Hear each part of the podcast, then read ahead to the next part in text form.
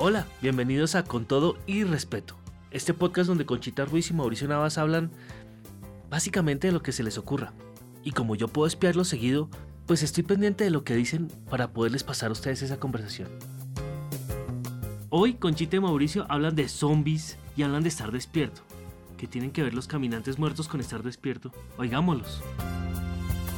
Me dejaste pensando mucho sobre lo de estar despiertos y de ahí salí a conversar con Yesenia sobre lo que ha causado, quizás yo no sé si es la pandemia o qué, pero sí reconozco que he reconocido la diferencia entre estar no despierto y estar despierto en este tiempo de la vida. Leí hace un poquito en un artículo que después de las pandemias de la peste negra y de la pandemia de la, de la peste española, hubo una temporada en que la gente se volvió muy audaz y la gente empezó a hacer cosas temerarias y, y audaces. ¿Tú crees que eso tiene que ver con estar despierto también? Cuando hablamos de estar despiertos, yo me refiero a ser muy consciente de lo que estoy haciendo en el momento preciso en el que lo estoy haciendo.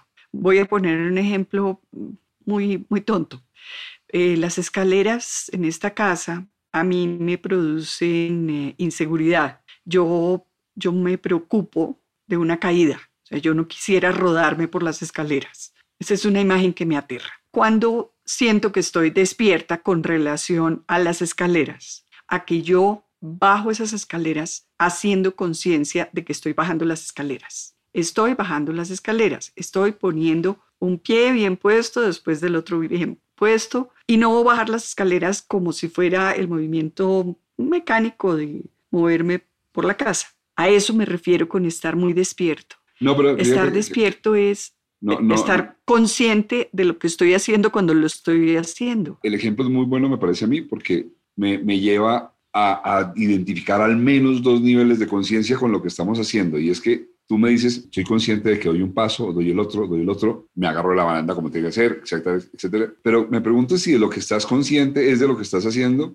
o hay una conciencia superior y esa conciencia de la que te dice, es que mire qué pasaría si no pone atención a lo que está haciendo. Que, que yo creo que ese es el macro de la conciencia, porque el otro es, me parece un poco mecánico y también, pero creo que es que ese es el resultado de uno previo. Y es que dice, mira, querida, más te vale poner atención porque es que si tú te llegas a caer ahorita, realmente vas a hacerle la vida incómoda a, mucha gente además tuyo. ¿No, ¿No, es esa más bien la conciencia? Sí, sí, de acuerdo. Es que el ejemplo, el ejemplo era muy, muy primario porque me parece que cuando hablábamos de estar despiertos, nos referíamos a algo parecido, pero, más, pero superior, claro. A que, por ejemplo, em, tener la oportunidad de reunirte con la familia. Ahora, ahora tengo mucha conciencia de tener la oportunidad y disfrutarla y ser muy consciente, estar muy despierta con relación a me estoy pudiendo reunir con mis hermanas. Este es un privilegio que podría no poder disfrutar en otras circunstancias. Pero esto después de haber vivido 70 años y después de haber tenido miles y miles de reuniones con la familia. Claro, sí. Ahora, ahora tengo... uno diría, dirías tú quizás, que lo adquiriste tarde. Podría uno, no es, pero no es lo que quiero decir, pero es como la forma más peregrina de decirlo, que lo adquiriste mucho más tarde de lo que habrías querido. O que ahora, ahora tengo un nivel de conciencia con relación a esa, a esa reunión que antes no tenía. Antes era bueno y me parecía agradable y la disfrutaba. Ahora tengo una doble conciencia, la de disfrutarla como siempre la disfruté y ahora ser, estar despierta. Ahora estoy muy consciente de que lo estoy disfrutando. Es a esto tal vez a lo que me refiero. No solo es al disfrute, sino, sino al estar suficientemente consciente del disfrute. Mira que eso por ahí se confunde con, el, con un diccionario de placeres que acabo de pensar que deberíamos construir tú y yo. Un diccionario de placeres. Óyeme, qué buen cuento. Un diccionario de placeres porque tú te inventaste los placeres negativos. Ya los hablamos alguna vez. Y son aquellos placeres en el que tú estás diciendo, qué bueno que no compre boleta para ir a Katmandú en el viaje de las alumnas del colegio de verano. Y tú dices, ellas están allá y yo estoy feliz gozándome mi boleto de no haber ido. Ok, ese es el placer negativo del que ya hablamos. Pero yo te voy a presentar un placer que, que tú no sabes que yo tenía. Y acabo de caer en cuenta que te voy a presentar un placer que yo no sabía que yo tenía, pero que sí lo disfruto muchísimo. Y es, yo no sé de cuánto acá, no, es, no debe ser mucho tiempo, pero sí debe ser un tiempo considerable, unos 10 años por ahí. Me mucho cuando pienso lo que podría estar pasando y no está pasando. Es enfermizo, es maligno hacer eso, porque eso te, y te lo digo porque es un trabajo en el que estoy muy serio últimamente, eso, eso te, te condiciona el sistema neuronal a pensar en el futuro. Y pensar en el futuro es abrirle un boquete al barco. Se te empieza a meter el agua. Pero este te lo voy a decir, digamos, es la parte amable de eso. Y es que, por ejemplo, yo dije, manito, menos mal es COVID y no es la Segunda Guerra Mundial. Es que a los franceses les llegaron estos cinco madres a sus casas y les golpeaban para sacarlos y matarlos. El COVID no me golpea ni me está buscando a mí. El COVID llegó y por ahí anda y de malas si me lo encuentro. Pero a los franceses y a los polacos, a todos llegaron y yo decía, bueno, si esto fue lo que me tocó, mil veces gracias, porque me podría estar tocando la Segunda Guerra Mundial y eso sí no lo quiero. Y ahí me gozo mucho el momento, inclusive me gozo el COVID. ¿Y eso, eso es una forma de estar despierto? Yo creo que sí. Yo pienso que sí. Estar despierto con relación al momento, porque estar despierto es estar vivos y conscientes de estar vivos, en buenas circunstancias, en buenas condiciones, de estarlo disfrutando, de tomarse el tiempo necesario para darse cuenta de que se está disfrutando de algo, así sean las cosas más sencillas y más cotidianas. Tú y yo sabemos y se sabe que, estamos hablando de lo que se renombra con mucha elocuencia de mercadeo del mindfulness. Y me llama la atención que eh, pareciera que el mindfulness es un descubrimiento como la vacuna contra el COVID, una cosa que acabó de llegar y que no conocíamos y que no teníamos antes y que ahora... Y mira que cuando a mí me hablaron del mindfulness como este gran invento, ¿no? Además de eso, mindfulness, no, no la, la expresión que me gusta mucho que, que, tú me dijiste de estamos despiertos, ¿no? Estar despiertos. Mindfulness en español suena como todo lo que se habla en español cuando se habla en inglés, arribista, farolo, clase media levantada, todas esas cosas. No, mindfulness. Pero entonces todo lo que estamos hablando se llama mindfulness, ¿sabías? En la 85 del Centro Andino se llama mindfulness. Y cuando a mí me hablaron del mindfulness como el gran descubrimiento, yo dije, no, no puede ser. O sea, Aristóteles tuvo que haber pensado que era mejor estar despierto que dormido. bueno, pero, pero, pero concretándonos al asunto, Mauricio, sí tengo un nivel de, de estar despierta mayor ahora que hace un año. Mm. Ahora sí me siento mucho más despierta cuando estoy despierta, porque hay una, una cantidad de circunstancias que, que antes daba por, por sentadas que ahora no puedo dar por sentadas. Dame un ejemplo. La edad, la edad. A la edad que tengo, estar gozando de tanta buena salud y de afectos y de buena compañía. No tengo nada distinto a lo que tenía hace un año. Tengo los mismos afectos, las mismas compañías, las mismas circunstancias de salud, pero hoy lo pienso con mucho más concreción. Hoy lo pienso. Hoy me detengo a reconocerlo. Quizás es eso a lo que me refiero con estar despierta, es a reconocer circunstancias que antes pasaban de largo y que ahora las detengo y les tomo la foto. ¿Y tú pensarías que eso se debe a que hay una conciencia de que quierase o no, ya uno alcanza a ver el límite del tiempo? Sí, sí. Hace, hace unos días mm, me llamaron del banco a ofrecerme un crédito y me ofrecieron inclusive plazo de 10 años. Y yo no quiero nada 10 años. Son unos irresponsables los bancos ofrecerme nada 10 años. Por supuesto que ellos van a la fija porque ellos tienen seguros de vida y todas esas, ellos no pierden nada, ellos no pierden sino el alma. Pero, pero sí, más conciencia del tiempo ahora, mucha más conciencia del tiempo. Es que mm, me haces recordar, a los 19 años, una tía me regaló el famosísimo libro de este, del doctor, el señor Dyer, a ver si me olvidó el primer nombre, que yo creo que fue el primer libro famosísimo de autoayuda. Wayne Dyer. Wayne Dyer, exacto. Tus zonas erróneas. Yo, yo, yo no sé si antes de ese hubo un gran éxito de autoayuda como ese, pero ese es un gran éxito de autoayuda. Y quiero decir aquí públicamente y lo digo con arrogancia frente a una cantidad de acomplejados que se llaman intelectuales, yo leo libros de autoayuda y me han servido. y no odio a Pablo Coelho. Sí, yo manoseé mucho tus zonas erróneas y lo tenía muy iluminado y fue uno de los ejemplos que utilicé escribiendo el monólogo de Ilusa, que yo sugería que uno tenga su libro de autoayuda con la ventaja de que en la próxima tusa uno ya lo tiene iluminado, ya, ya uno tiene subrayados los párrafos que debe aplicarse porque pues en los libros de autoayuda pasa como con las canciones, todas te salen, cuando estás entusado, todas te salen. Lo mismo te pasa con los libros de autoayuda, entonces pues no hay que leer otro, con uno solo que tengas, uno va y saca su viejo libro de la biblioteca y dice, ya, en la página 54 tengo este ejemplo, está iluminado, si ya sé qué es lo que tengo que hacer. no tengo que volver a leerlo todo. Eh, me, voy a un poquito. Leo los párrafos que están iluminados. Eh, eh, la forma como graficaron eso María Irene y Yesenia en Ilusa, ¿tú te acuerdas? Es brillante, porque entonces María Irene... Ellas cambiaron el libro de autoayuda. No, no, no, no. Ellas hablan de los cuatro acuerdos. Los cuatro acuerdos, sí. Y entonces ellas, y ellas dicen, y lo tengo iluminado, y dicen, y uno lo ilumina en las partes que, que necesita. Y María Irene abre un libro que es y entonces está todo, todo iluminado. todo rosado, todo, todo, amarillo. Pero bueno, volviendo a, Wayne Dyer y volviendo a tus zonas erróneas, en ese libro dice, yo lo leí a los 19 años, viva con la muerte siempre pegada a su hombro. Voltea a mirar siempre véala porque ahí está. Y voy, no a controvertir lo que estás diciendo, a reforzarlo, pero reforzarlo de una manera antípoda. Y es, sin duda, ya estoy en las mismas. Yo ya veo allá un horizonte que digo, está lejos, lejos, lejos, pero ya se ve una linecita, ya se ve un horizonte. Pues eso no me pasaba a los 20.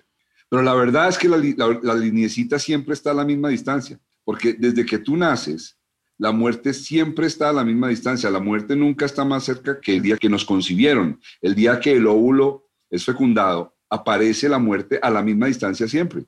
La muerte está en el segundo que sigue. Claro, yo entiendo, si bobo no soy, que cuando ya uno tiene 90, uno dice, bueno, 100 años más no va a vivir, eso está claro.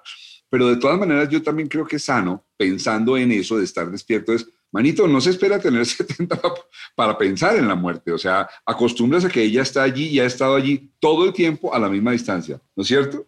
Sí, la conversación relativa a estar despiertos salió a propósito de que pronto vas a ver a Fernando y yo pronto voy a ver a mis hijos que viven lejos y van a, y van a viajar y van a estar cerca. Y hablamos de estar despiertos mm, porque nos estamos gozando desde la expectativa de estar con ellos, de la proximidad.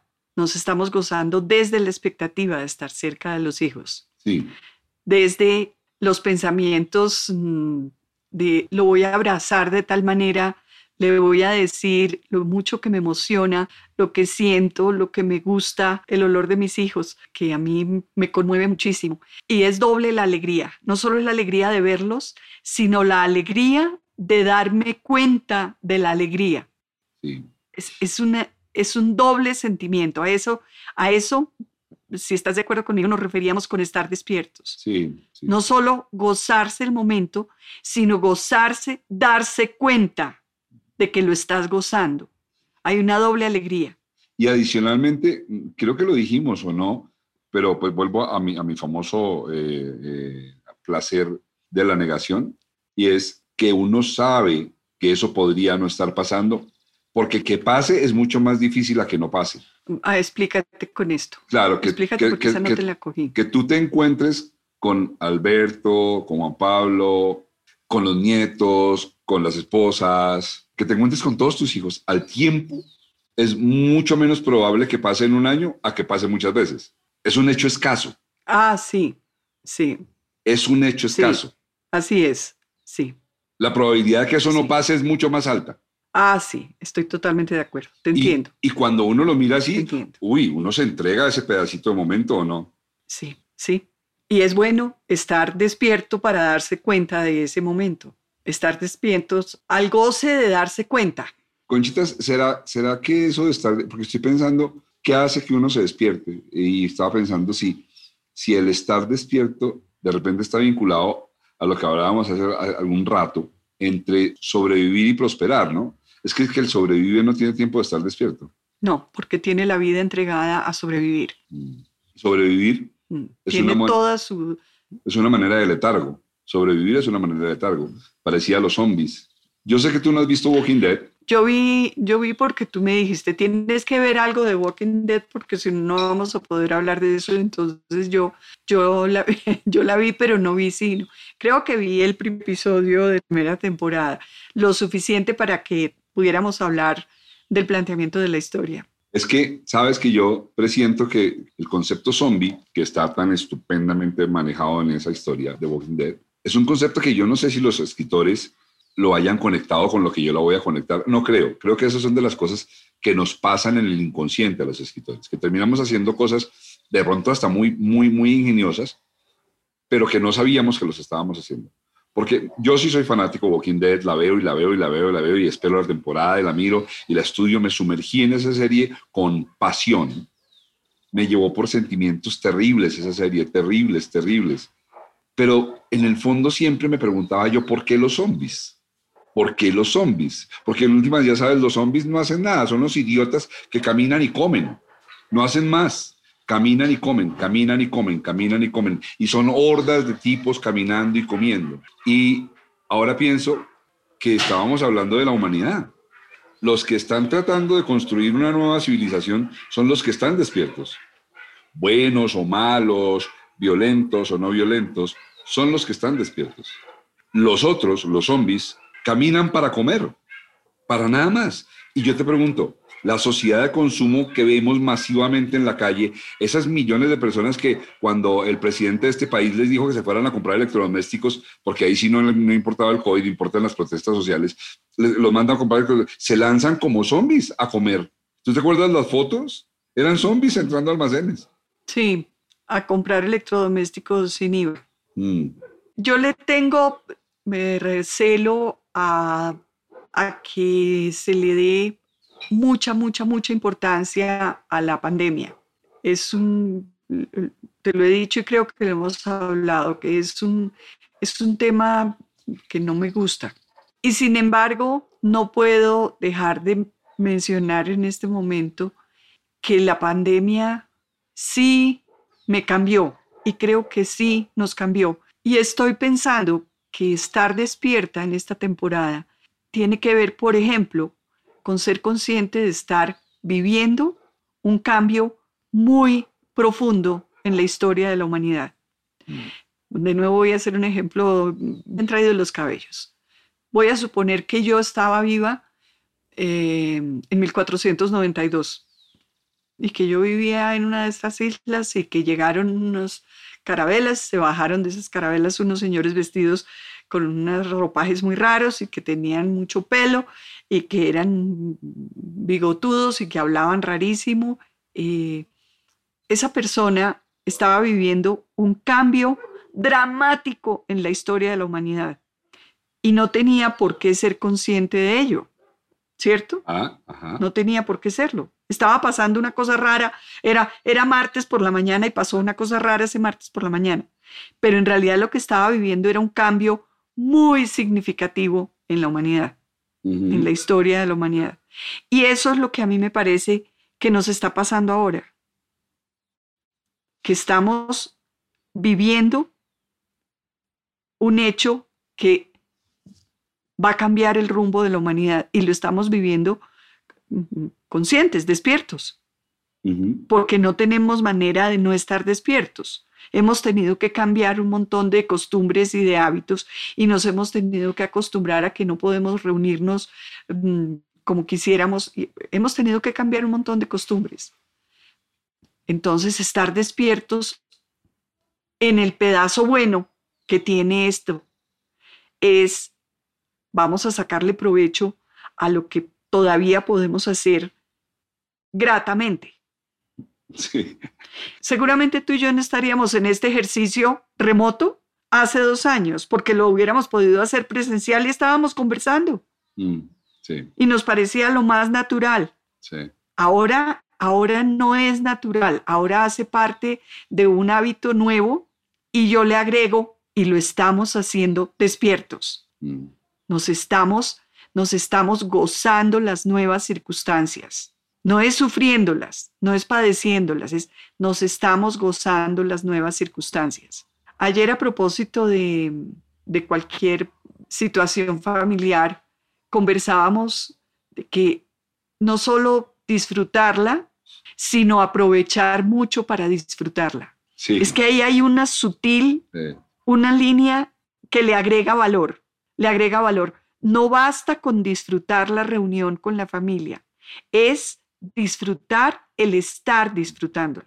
Ahí es donde el estar despierto me parece a mí que tiene valor. Mira, te voy a adicionar algo que estoy seguro que ya lo habías pensado, solo que lo quiero adicionar a la pandemia, porque estoy de acuerdo contigo, me aburre volverme un corista de la pandemia, ¿no? Es más, al, mes de la pandemia ya empecé a evitar el tema, porque ya llevaba un mes con una grabación de conversaciones, todas automáticas y esperables que me aburrieron. Entonces voy a agregarle al hecho de esto, yo me sueño una galería universidad eterna en donde yo quiero inscribir mi foto y me haces el favor de inscribir la tuya porque tú calificas.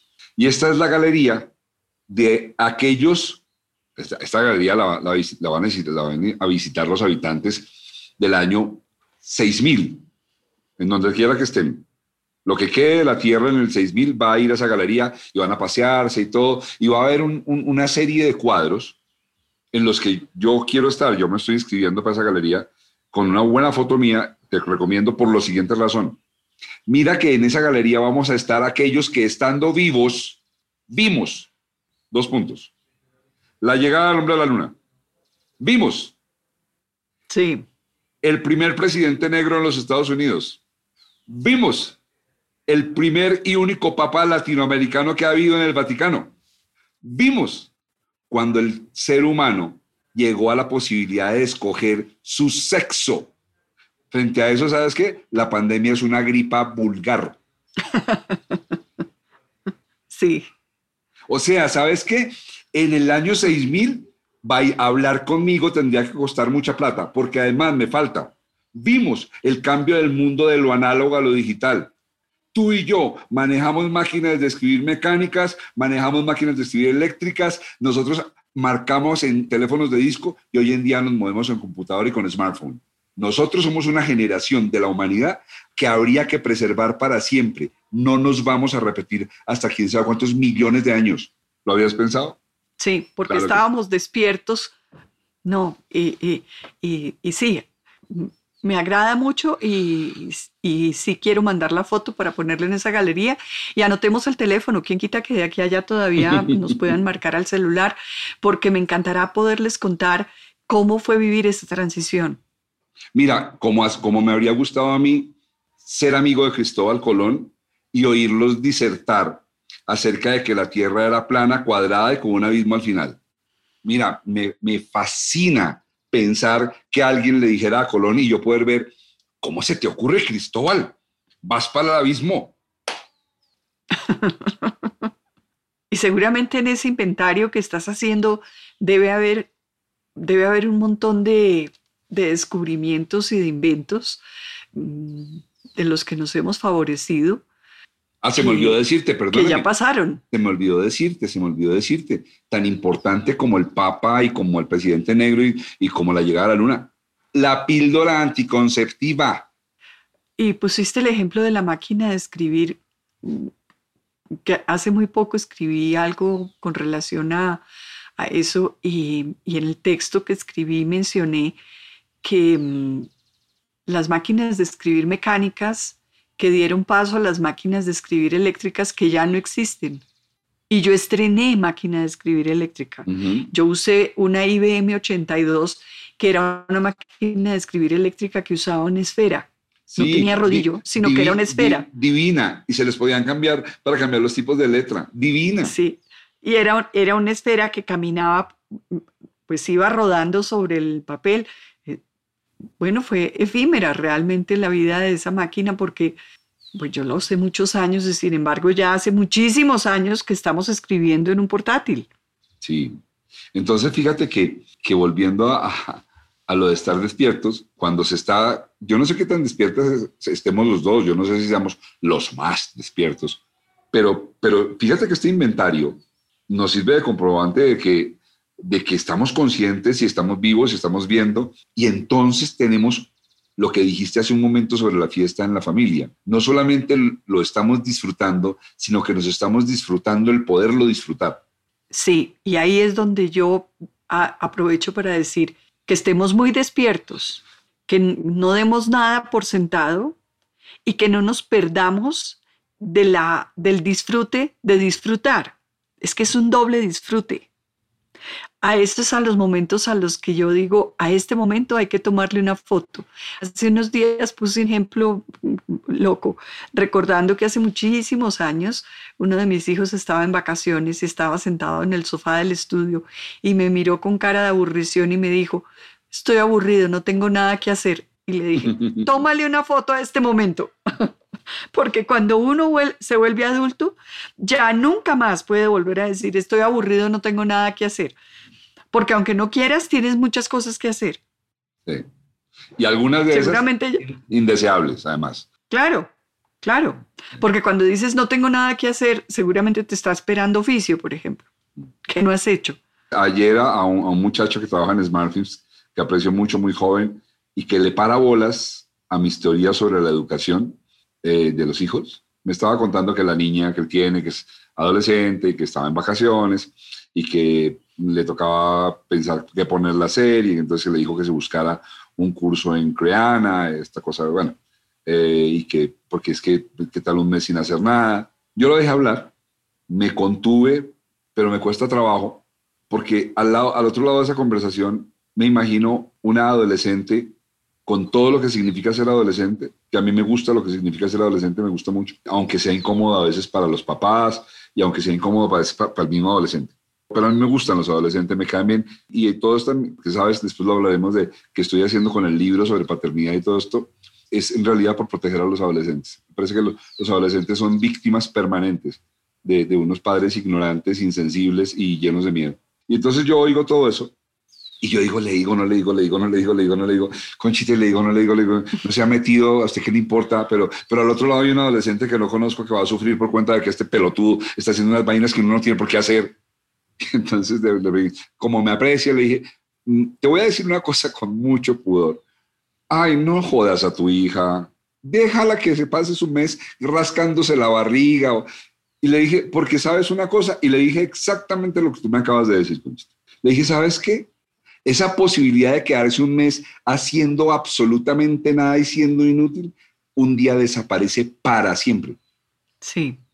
Y el hombre me la compró, Conchita. El hombre me la compró. No sé si voy a dar un salto abrupto en esta conversación eh, a propósito de ser conscientes de, de los cambios. Sabes que yo recuerdo cuando dejé de disfrutar lo mucho que disfrutaba jugar con mis muñecas. Yo recuerdo el momento y recuerdo la tristeza que sentí, porque yo me di cuenta yo no sé qué edad tenía. Ahora lo miro y lo miro pues con esta distancia a ese momento y yo recuerdo las, el pesar que yo sentí de que a mí jugar con mis muñecas ya no me parecía divertido. Dejaste de disfrutarte el disfrute. Mira, el otro lado. Sí. Y eso se acabó y se acabó por siempre. Sí. Se acabó por siempre. Ya ya nunca más. Eso fue seguramente en la misma época en la que ya nunca más pude pasar un mes sin hacer nada, aburrirme de no hacer nada. Seguramente debió ser por la misma época. Claro. claro. Mi tía Lolita que está descansando en paz, uno de los, ya sabes, es que no, no, no me voy a ahorrar la posibilidad de honrarla y decir que de mis grandes amores en la vida, inteligente, inteligente, inteligente, inteligente, me señaló un concepto que habla de esto y que me gusta acuñarlo porque creo que cuando uno acuña conceptos, el concepto viaja más fácil que el concepto desparramado. El concepto desparramado es un camionado de cosas, pero cuando tú logras acuñar el concepto, le das al concepto de la posibilidad de viajar. Un poco lo que estamos haciendo aquí. Y ella acuñó un concepto, y es que estábamos remodelando la casa con Geraldine, la mamá de Fernando, cuando estábamos casados, y ella llegó a visitarnos cuando ya la casa estábamos armándola, cuando ya estábamos en decoración, entonces gozándonos dónde va la mesa y estas cosas. Y ella bajó una mañana, me acuerdo, me vio poniendo un cuadro y, haciendo alguna cosa y me dijo, me lo dijo en inglés, suena, me, me, gusta mucho como suena en inglés, pero no lo voy a decir, pero en español quiere decir, me dijo, ¿estás construyendo recuerdos? Y yo me quedé como, yo nunca había oído ese concepto. Conchita, qué conceptazo, qué conceptazo entrenarse para detectar cuándo estás construyendo recuerdos y hacerlo con conciencia. Vamos a decir que Lolita en ese momento te ayudó a estar despierto. Sí, eh, me echó un baldadito Porque no solo estabas... Sí, sí. Claro, no solo estabas disfrutando poner la puntilla para colgar el cuadro en tu casa nueva, en la casa que acababas de remodelar, sino que además te hizo, te, te paró para tomarte la foto, ¿cierto? Para construir el recuerdo. Sí. Imagínate que, claro, igual que tú, yo he sentido como una obligación primaria estas cosas que me han causado tanto bienestar, traspasárselas con urgencia a mis hijos. Con urgencia es con urgencia.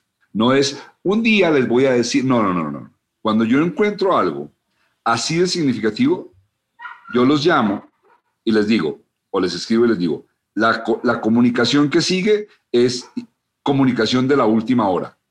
¿Qué significa eso? Hay un filósofo cuyo apellido desafortunadamente no recuerdo, francés, contemporáneo vivo, que escribió un libro que se llama algo así como La Última Hora y es un libro sobre filosofía. Y ese libro te propone que hagas un ejercicio y es que te imagines que te dicen que te mueres en una hora. Te, vas, a, morir en una hora. Ya, no hay duda. Bajó la figura más importante del mundo mundial o el cielo y te dijo, doña Conchita, son las 3 y 10, 4 y 10, usted está muerta, tiene una hora, ¿qué va a hacer? Y entonces, yo, imagínate, me lancé en voladora al ejercicio, en voladora. Me senté y dije, esta vaina la resuelvo porque yo no voy a vivir sin esa respuesta. Y me senté y por supuesto, Conchita, como en el desarrollo de las ideas que sabemos tú, la primera, la segunda, la tercera las descarté. La primera que fue, ¿me voy a dedicar al sexo? No, seas pelotudo. Una hora antes de morirte te vas a a tener sexo, te vas a ser imbécil. Entonces, pasé a la rumba. No, hermano, rumba, o sea, emborracharte en la última hora. ¿En serio? Cha, cha, empieza a descartar. Y llegué a que en la última hora me sentaría con Fernando y Valentina y Yesenia. Y lo digo en ese orden porque Yesenia no, no registra en el mismo nivel de lo que voy a decir que son mis hijos, pero sí registra en un nivel, no el mismo.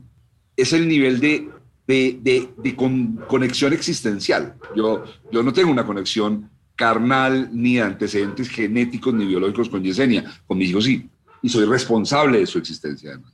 Y entonces yo me sentaría con ellos a decirles todo lo que me urge decirles antes de irme. Todo. Todo lo que yo digo, pucha, necesito que sepan esto, que sepan todo. Pero no, no, no cuánta plata tengo en el banco, porque eso, eso no me importa. Ojalá haya mucha. Pero, ¿sabes? Decirles, miren, yo descubrí... Información, información trascendental. Sí, sí, yo descubrí que cuando uno se mete en estos territorios de la vida, pasan estas cosas. Yo descubrí que las personas que ta, ta, ta, pasa con esto. Yo descubrí, yo descubrí en la vida. Entonces, cuando yo les conté a mis hijos esto, apareció la maqueta conceptual de cuando el papá dice esto es conversación de la última hora, ellos saben, esto es algo que mi papá, si se llegara a morir, tendría angustia de no habernos dicho. A esto hay que ponerle atención porque esto viene con, esto viene en letras de molde y viene grabado y es importante conservarlo y a esto hay que prestarle atención.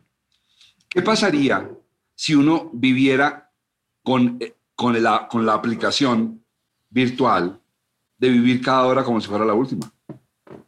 Voy a decir que, que tiene tanto de bueno como de incómodo. Tiene de bueno porque te hace vivir suficientemente despierto y no perder el tiempo en boberías. Ay, pero, pero también muy, mucha fatiga, ¿no crees que eso daría mucha fatiga, mucha angustia? No, sin duda. Mucha angustia. Sin, duda, sin duda uno de vez en cuando diría, bueno, ahora me paso a otra religión en la que uno nunca se muere.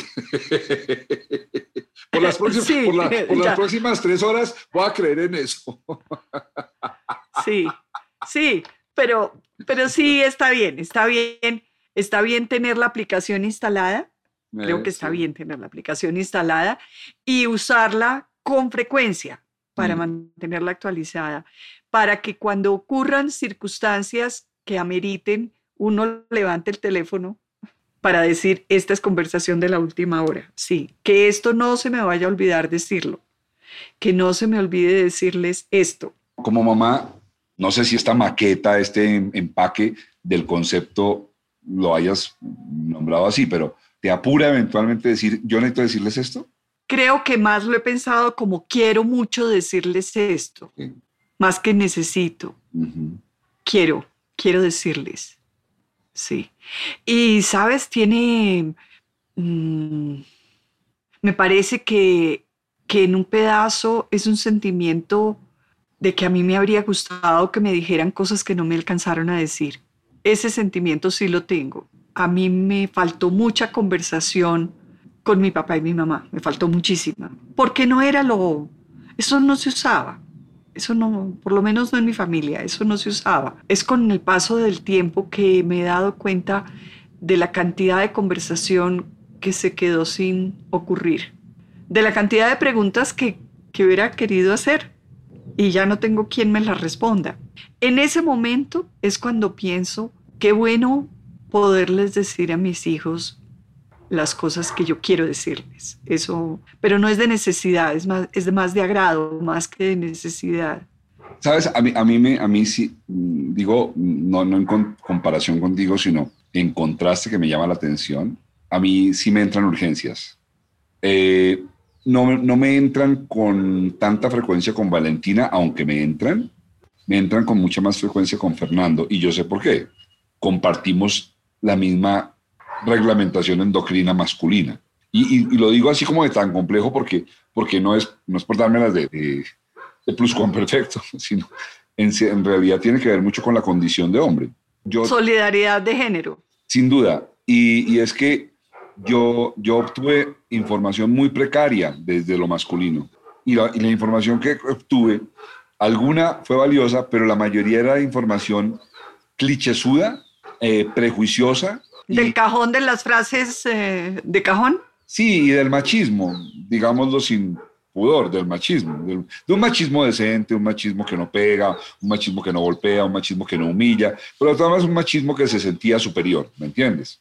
Y, y esa la, poquísima información de lo masculino que yo recibí provenía como de, de, esa composición. Y yo he hecho un viaje que, eh, que me gusta mucho, muchísimo, tú lo sabes, con mi masculinidad desde, desde muy jovencito. Yo he transitado mucho mi sexualidad, he transitado mucho mi, mi identidad sexual y algún día descubrí que realmente lo mío era lo heterosexual, que lo mío era sí lo masculino en algún grado. Tengo un altísimo gramaje femenino, altísimo. O sea, me faltaron 2.3 miligramos para ser gay, pero no los pasé nunca, entonces no lo soy, pero los respeto, los... Eh, trato igual, o sea, me son insignificantes en términos de cómo te llames, que, que, que, hagas con tus genitales, me importa cero, o sea, no, no es un tema del que yo voy a hablar. Pero sí reconozco que en lo masculino hay una altísima vulnerabilidad. Vulnerabilidad que, entre otras cosas, fuiste tú quien a mí me enseñó a detectarla. Me señalaste. Tú no te das cuenta lo vulnerable que eres en tu masculinidad.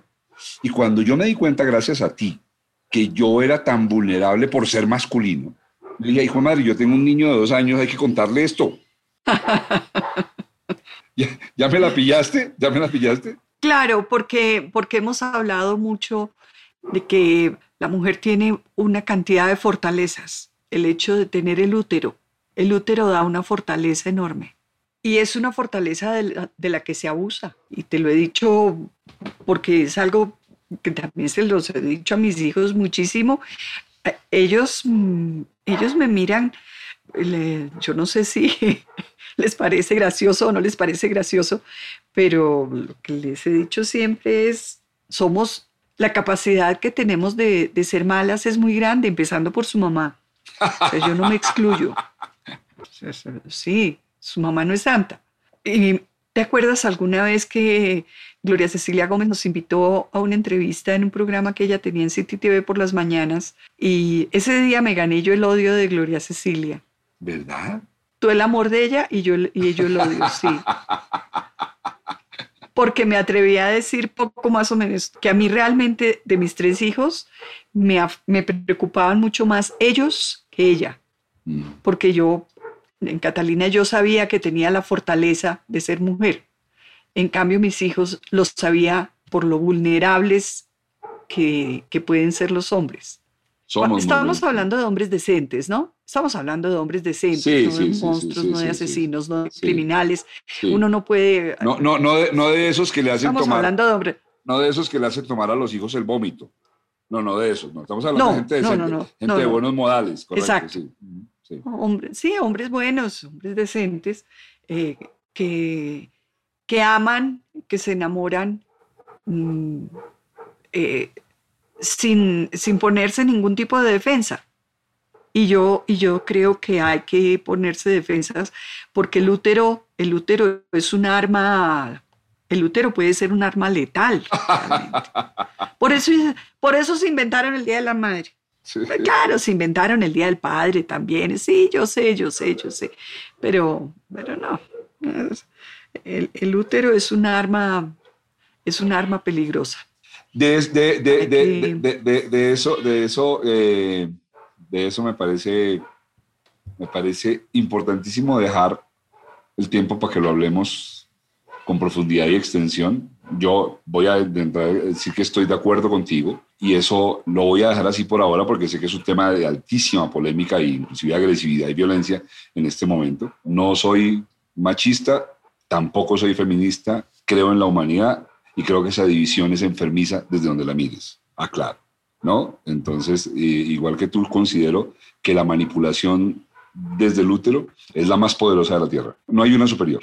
Y, y ayer precisamente les decía a unos católicos, les preguntaba, ¿ustedes me pueden decir por qué fue que a Adán, a Adán se le ocurrió retar a Dios? Y la respuesta ¿Y qué es, te dijeron? es inequívoca, así a ellos no les guste. Porque Eva le dijo, tú vas a ser tan pelotudo de dejarte mandar de ese tipo.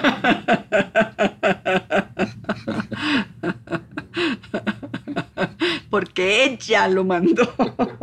ella le dijo, yo quiero, yo quiero, yo quiero ese penthouse, mi amor. Yo quiero ese penthouse. Así está escrito, ¿qué hago? Me remito a lo escrito. Yo quiero esa finca, mi amor. Este paraíso No tan bueno, este paraíso tan bueno nos lo vamos a dejar quitar por culpa de ese arrogante. Hasta aquí este episodio de Con todo y respeto. La pregunta que me queda por hacerles es, ¿han pensado en dejar su fotografía para la lista de Mauricio? Recuerden que tiene que ser una bien elegante. Y por otro lado, ¿tienes algo que decir para tu última hora? La verdad es que Mauricio y Conchita conversan muy seguido y yo me la paso espiándolos. Pero les prometo que cuando digan algo interesante, voy a abrir la puerta para que ustedes puedan oírlo conmigo. Yo soy Germán Daniel León, responsable del espionaje y de la parte técnica. La música es de Ron Camilo Correal y el diseño gráfico es del Super Miguel Robledo. Hasta pronto.